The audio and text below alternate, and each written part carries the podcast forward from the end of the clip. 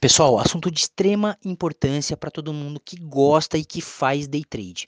Bom, eu considero esse assunto como o tema mais relevante e o grande divisor de águas entre os operadores que têm sucesso no day trade, perduram e ficam no longo prazo ganhando bastante dinheiro, e aqueles que entram para a estatística dos 95% que quebram as suas contas em menos de um ano. Eu estou falando de manejo de risco no day trade. Para falar desse tema, eu acho importante a gente reforçar a questão da alavancagem. Como que isso funciona na prática? O cliente ele abre uma conta numa corretora, o operador abre uma conta numa corretora e envia um recurso de 10 mil reais para aquela corretora. A corretora ela permite que aquele operador trabalhe com um recurso de 100 mil no day trade, usando o recurso da própria corretora, mesmo ele tendo somente 10 mil reais na conta. Ou seja, ele consegue alavancar em 10 vezes o patrimônio que ele tem disponível fazendo operações de day trade. Quando isso vai para o universo dos contratos futuros, essa alavancagem é, aumenta ainda mais. O, o, operador ele consegue chegar a uma alavancagem de até 50 vezes o volume que ele tem disponível. Qual que é a conta que todos os operadores que vêm para o day trade fazem, principalmente os novatos? Pois bem, se eu tenho 10 mil, consigo operar com 100 mil reais, eu entro numa operação, faço 2% de lucro, embolso esses 2 mil reais, entrou com 100 mil, fez 2%, embolsou os 2 mil reais. Esses 2 mil reais representam 20% do patrimônio principal, que é 10 mil. Ele multiplica isso vezes 230 pregões e ele acredita que a vida dele se resolveu fazendo day trade.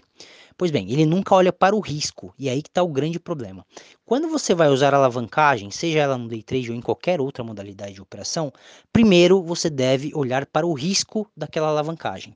Qual que é a sugestão bem simples que a gente acaba dando para quem quer fazer day trade e usar alavancagem? Se você tem 10 mil reais na conta e você está predisposto a perder no máximo 2 mil reais mês, ou 3 ou 4, não importa, você chega a essa conclusão de quanto você quer disponibilizar para suas perdas em day trade, separe esse recurso. A partir daí, o que, que você faz?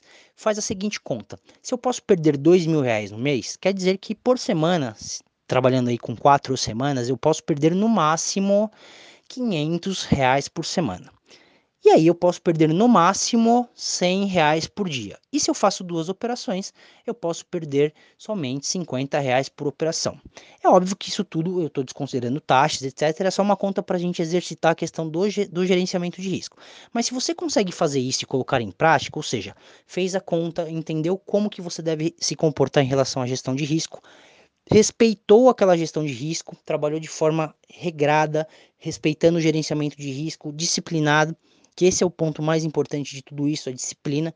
Se você conseguir fazer isso, eu garanto que a sua chance ela aumenta consideravelmente e você vai conseguir se manter por mais tempo.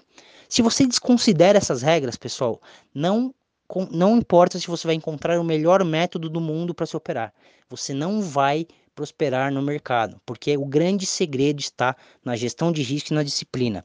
Eu diria que 90% de todo o segredo do day trade, ele está na gestão de risco e na disciplina do operador. A parte técnica é a mais fácil, tá legal?